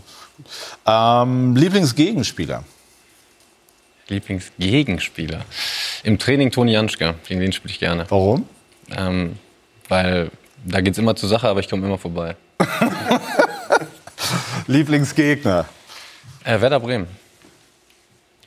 Habe ich eine super Bilanz, habe auch schon, ich glaube, zwei Tore gemacht und äh, ich mag das Weserstadion total gerne. Da gewinnen wir auch meistens, warum auch immer. Das ist halt einfach so und von daher spiele ich sehr gerne gegen Bremen. Lieblingsmannschaftskollege. Weil wir eben schon Kevin Volland ist noch 50-50, da ist noch äh, ein bisschen was zu tun. Ja, werden wir nachholen. Ähm, war auch schwer, weil ähm, habe eigentlich viele auch wirklich Freunde in der Mannschaft. Äh, wahrscheinlich auch dann irgendwo Zimmerkollege. Ja, auch. Also ich kann jetzt auch keinen eigentlich her hervorheben. Ich bin mit Toni Janschke lange immer auf dem Zimmer. Von daher, ähm, ja, kriegt er jetzt das Lob oder was auch immer das ist. Lieblingstrikot? Ähm, ganz schwer Messi Barcelona. Gute Wahl. Lieblingsessen? Äh, Lasagne, Lieblingsfarbe? blau. Ich habe nicht nach dem Lieblingszustand gefragt. Nein. Lieblingsurlaubsziel? Äh, wechselt auch. Ich bin Fan von vielen Reisen. Ähm, ja, aber irgendwie so Karibik ist nicht schlecht. Und Lieblingshobby? Ja, Fußball schon. Sind ein Fußballfreak, ne? Ja, also ähm, ich mache es auch nach wie vor, weil es mir echt viel Spaß macht. Wenn es das nicht mehr tun würde, schwöre ich, höre ich auch auf. Aber es macht mir echt viel Spaß. Auch in nicht so schönen Zeiten, die man auch manchmal erlebt. Gehört einfach mit dazu, denke ich, im Ja. Fußball und, und auch im normalen Leben. Und, und das strahlen sie auch äh, aus. Und das hat auch Jürgen Müller festgestellt, der sich mit Christoph Kramer und mit Borussia Mönchengladbach beschäftigt hat. Ja, es gibt sie noch. Die schönen Borussia-Momente. An diesem Wochenende wurde das Fohlen-Museum eröffnet. Und weil die Stimmung gerade so gut war, haben wir die Anwesenden nach ihm befragt.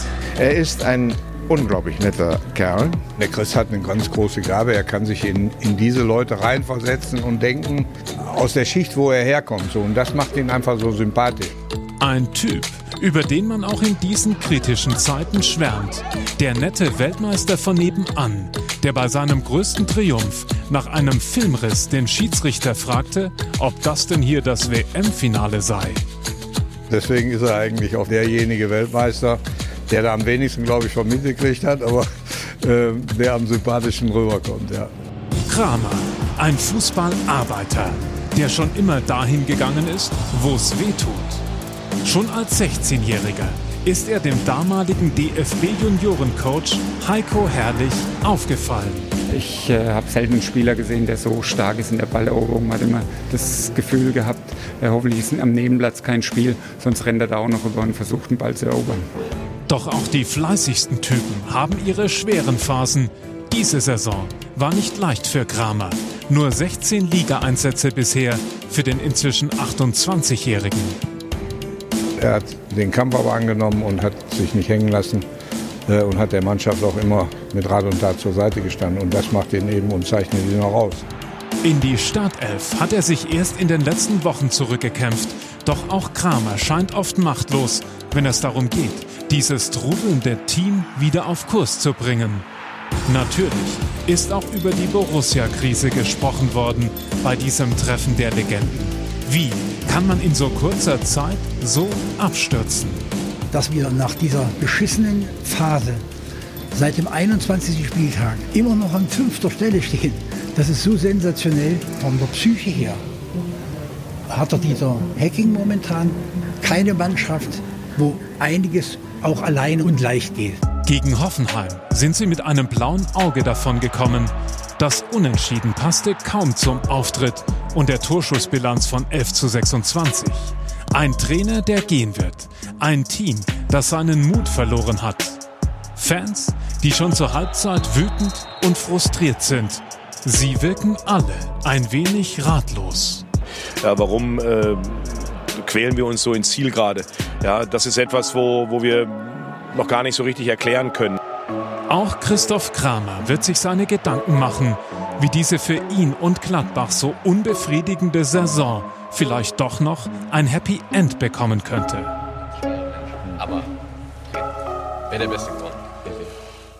Christoph, warum hat äh, Borussia Mönchengladbach in den vergangenen Wochen und Monaten an Boden verloren?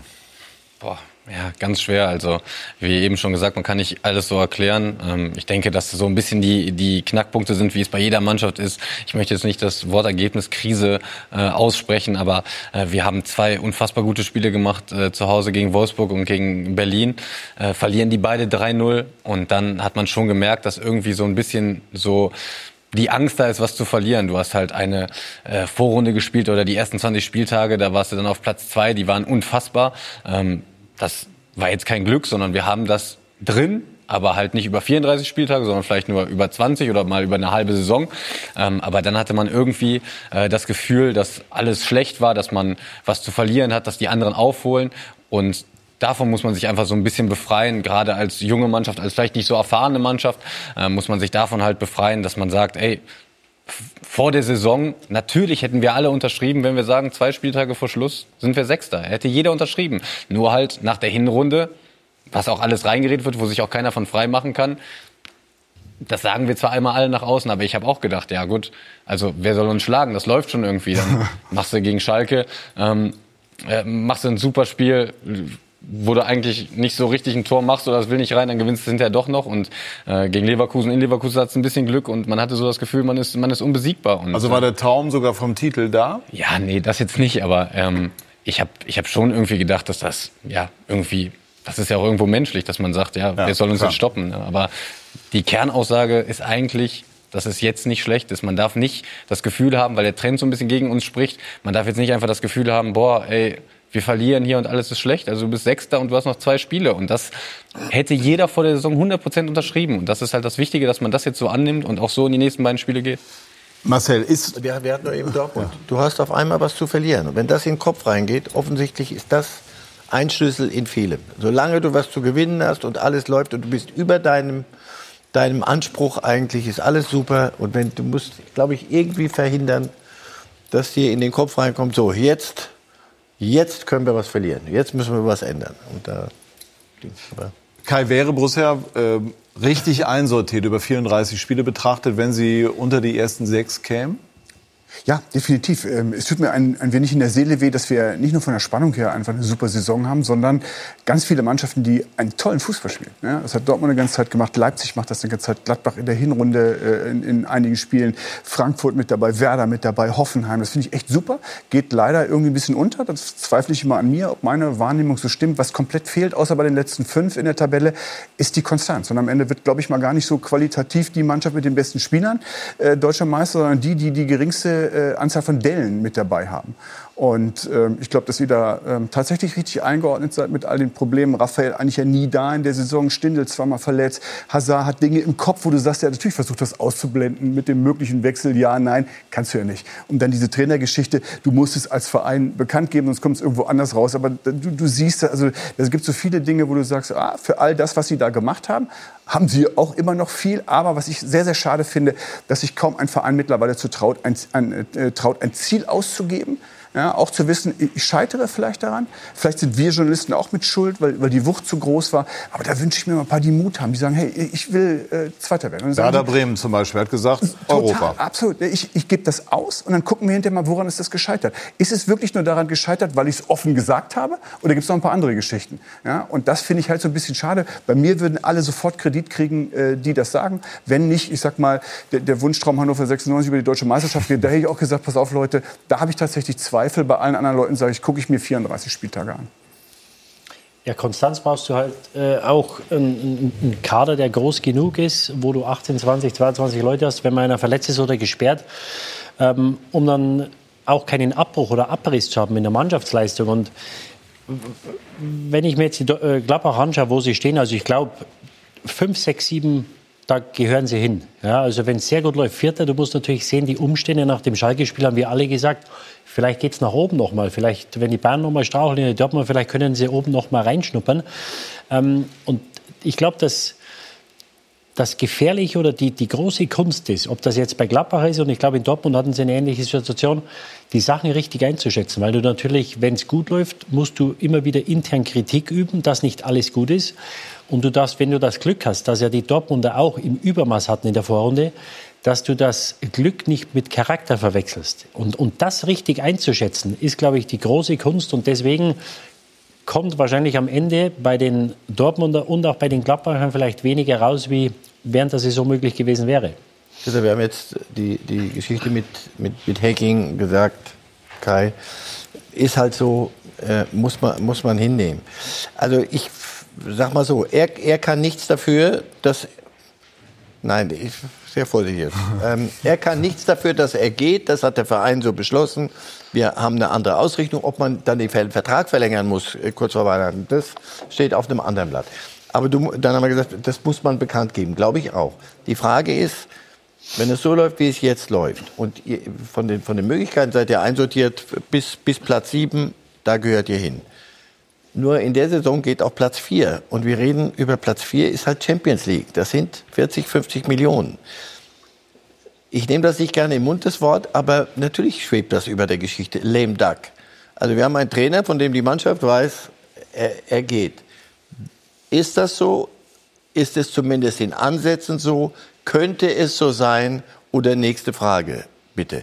Weil ich frage mich wirklich, wenn man merkt, es funktioniert nicht, und die letzten Wochen funktioniert es einfach, seit der Bekanntgabe, spätestens seit da, läuft nichts. Gestern, das war nochmal Glück. Be bevor Christoph antwortet, würde ich Hoffenheim dagegen halten, wo es seit zwölf Monaten Kann, ordentlich läuft. ja, nochmal, deswegen, man kann keine Blaupause drauflegen. Ich frage jetzt ganz konkret. Also Rangnick zum bei Beispiel euch. ist ja sozusagen als Lame Duck ins Rennen gegangen, wenn man so will, über dieses eine Jahr hinweg. Und Komm, das einer Rennen hat das Rennen. Wenn du einem ja. Trainer kurz ja. vor Zielschluss, mit dem du möglicherweise auch noch äh, ähm, ähm, interne Gespräche äh, ein paar Tage vorher geführt hast über Ausrichtung, sonst was für Dinge, dem dann das sagst. Da hast du noch Glück, dass du Hacking hast, ja, aber ich glaube, dass er sich schon zusammenreißt. Da hätte es auch Sehr, äh, mit ja, Sicherheit das andere. hat ihn sehr getroffen. Ja, das ja, nein, nein, nein, aber der reißt sich doch zusammen. Da gibt es andere, Ja, die ähm, sagen das aber sofort. Und das wisst ihr auch alle. Ja, aber- also aber- sagt nicht, Ja, ihr wisst das nicht. Wie, wie ist das? Es ist ganz klar, ich hätte, also den, den Zweifel hatte ich auch und die ersten zwei Tage hat es sich auch komisch angefühlt. Allerdings muss ich sagen, erstmal vorweg, es liegt immer am Spiel und nie daran. Aber ähm, jetzt, und ich würde sagen, wenn es nicht so wäre, es fühlt sich komplett normal an. Also das Trainerteam hat es hochprofessionell unter Kontrolle. Wir als Spieler gehen da ganz normal mit rum. Es ist gar kein Thema in der Kabine. Wir sprechen da auch wirklich nicht drüber,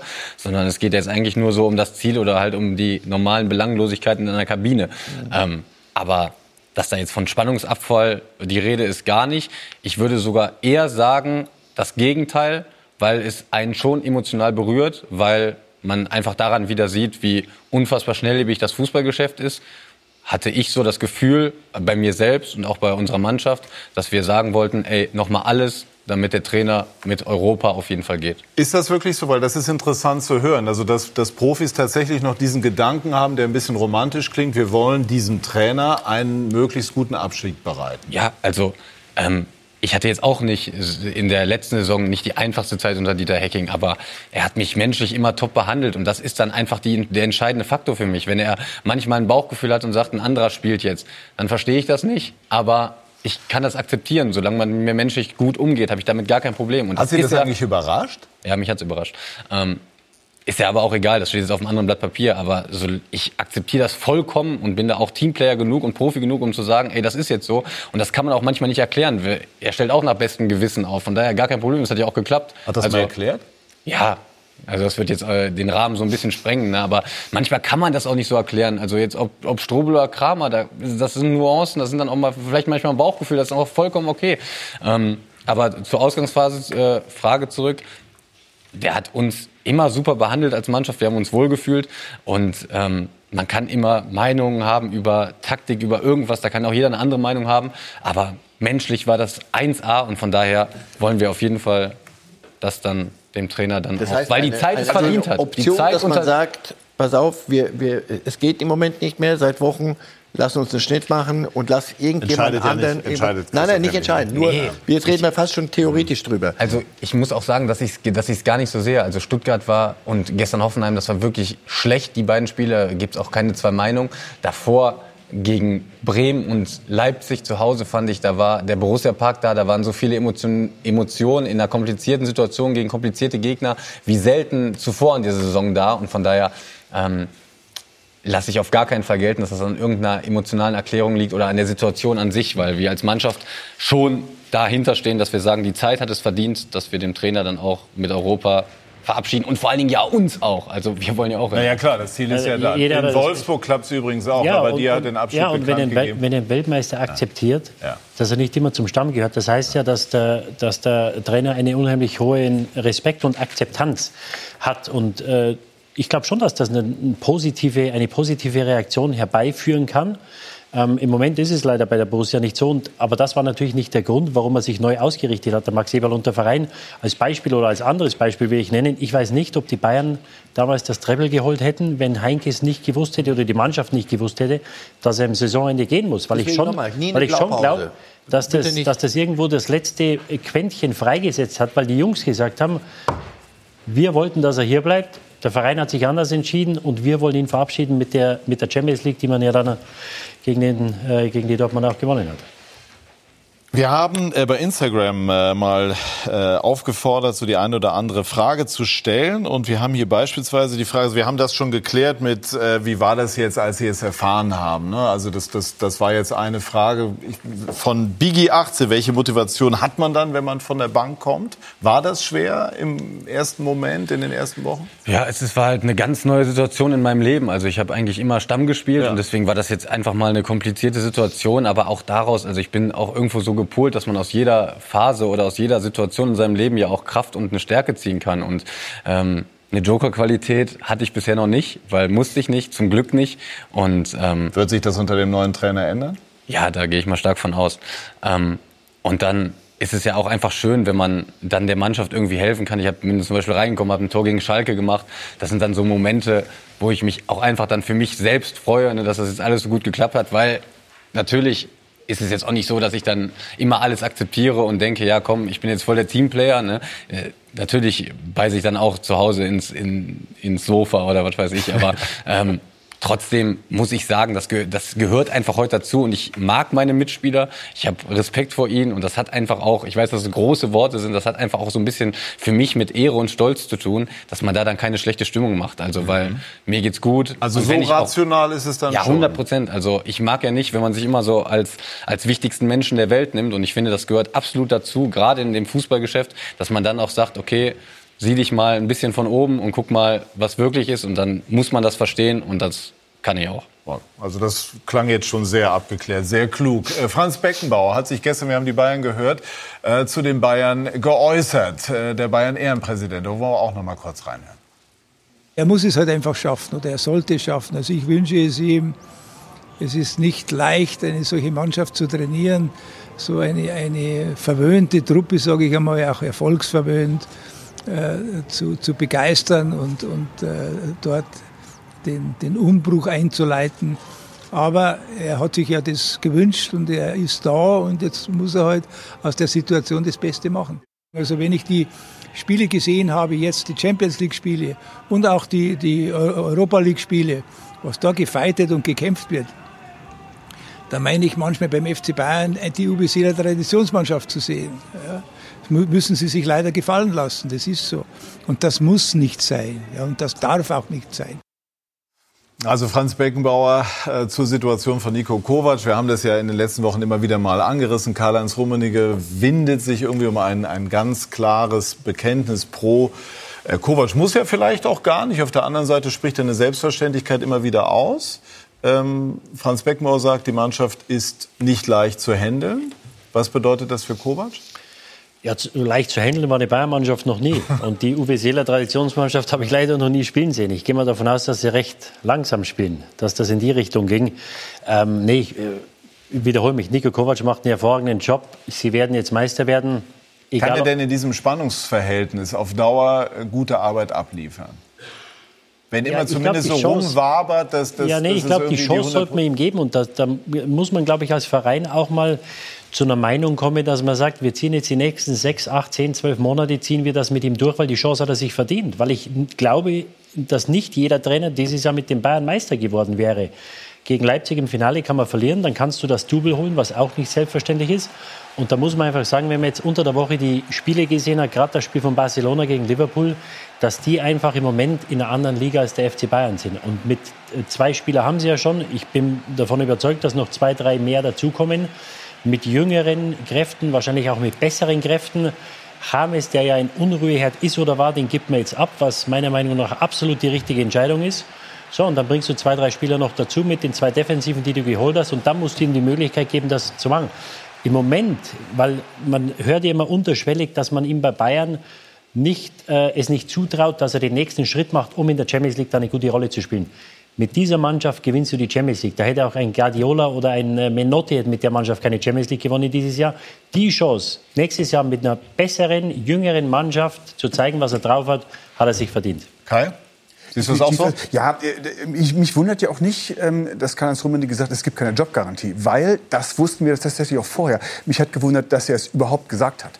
Ja, also da weißt du schon mal, da, da ist irgendwas noch was anderes, was ich nicht ergründen kann, wo er aber sagt, hey, wenn du Zeit hast, da kannst du echt super spekulieren, auch über das Innenverhältnis beim FC Bayern. Das finde ich so ein bisschen bedauerlich, weil es schwächt auch natürlich die Position eines Trainers. Es führt jetzt nicht dazu, dass der äh, ähm, selbstverständlich mit einem breiten Kreuz da aufläuft. Ja, ich habe, ähm, auch wenn ich es nie erlebt habe und nie erleben werde, ein, ein, wenig Verständnis für die Bayern nach sechs Jahren in Folge Meisterschaft, paar Pokalsiege mit rein. Das Schlimmste, was dir bis in dieses Jahr passiert war, waren aus im Viertelfinale der Champions League immer gegen große Gegner, spätere Sieger. Also dass du einmal irgendwann sagst, wir können ja nichts verkehrt gemacht haben, ist klar. Ja, ich finde super, dass sie äh, Vertrauen und Dankbarkeit ihren Spielern gegenüberbringen, die lange da verdient haben. Das Ding war, es waren am Ende zu viele. Deswegen sage ich, was den Dortmundern fehlt an Erfahrung in Sachen Titelkampf, irgendwas zu verteidigen, haben die einfach zu viel. Das hat man in dieser Saison gesehen. Sie profitieren davon, dass niemand auf wirklich hohem Niveau dagegenhalten konnte. Sonst wären sie jetzt nicht da, wo sie da im Moment sind. Und deswegen retten sie es noch so ein bisschen ins Ziel, so also ein bisschen Ehre auch noch da. Aber was willst du mit, mit einem Hummels und Boateng? meine, die sind jetzt sechsmal in Folge deutscher Meister geworden. Äh, oder mit diesem Verein. Ja, nicht alle waren da schon mit dabei.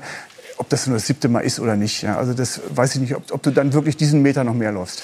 Marcel, mit all Ihrer Erfahrung, Sie haben die Bayern so viele Jahre begleitet, wird es diese Diskussion um Kovac durchgehend geben? Wird sie sich weiter verselbstständigen oder wird es irgendwann einfach so sein, Kovac holt das Double und geht in aller Ruhe in die neue Saison?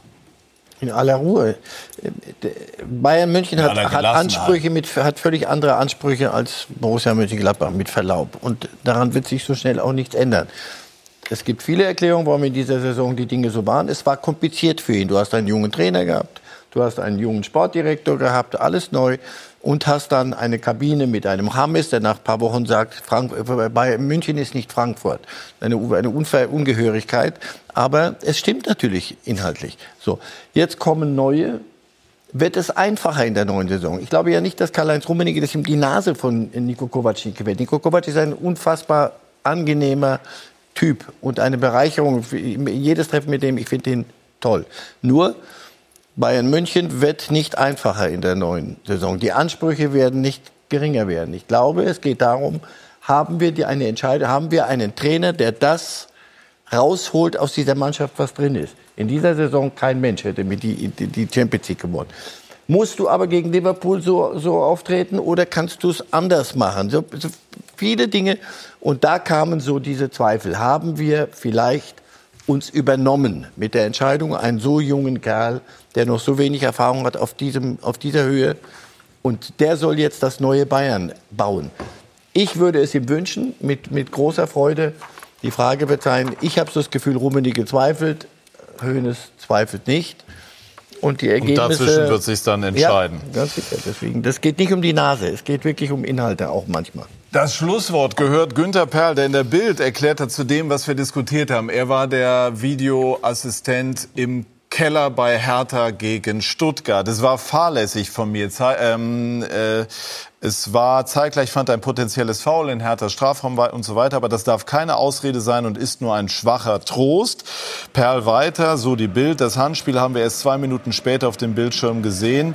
Wörtliches Zitat, schöne Scheiße, habe ich mir gedacht. So etwas nehme ich natürlich mit nach Hause. Das wird mich die nächsten zwei Tage nicht mehr loslassen. Ich kann den Ärger der Stuttgarter verstehen. Mir bleibt nichts anderes übrig, als aus dieser Situation zu lernen. Und ich muss sagen, mehr kann man nicht verlangen. Er äh, räumt das ein, er entschuldigt sich und am Ende geht es um ein Fußballspiel. Auch das wollen wir äh, uns gerne noch mal vergegenwärtigen. Dankeschön, meine Herren, für die engagierte Diskussion. Ihnen, liebe Zuschauer, lege ich noch ans Herz, alle Spiele, alle Tore gleich im Anschluss hier auf diesem Kanal. Bedanke mich für Ihr Interesse. Machen Sie es gut. Schönen Abend noch. Tschüss und auf Wiedersehen.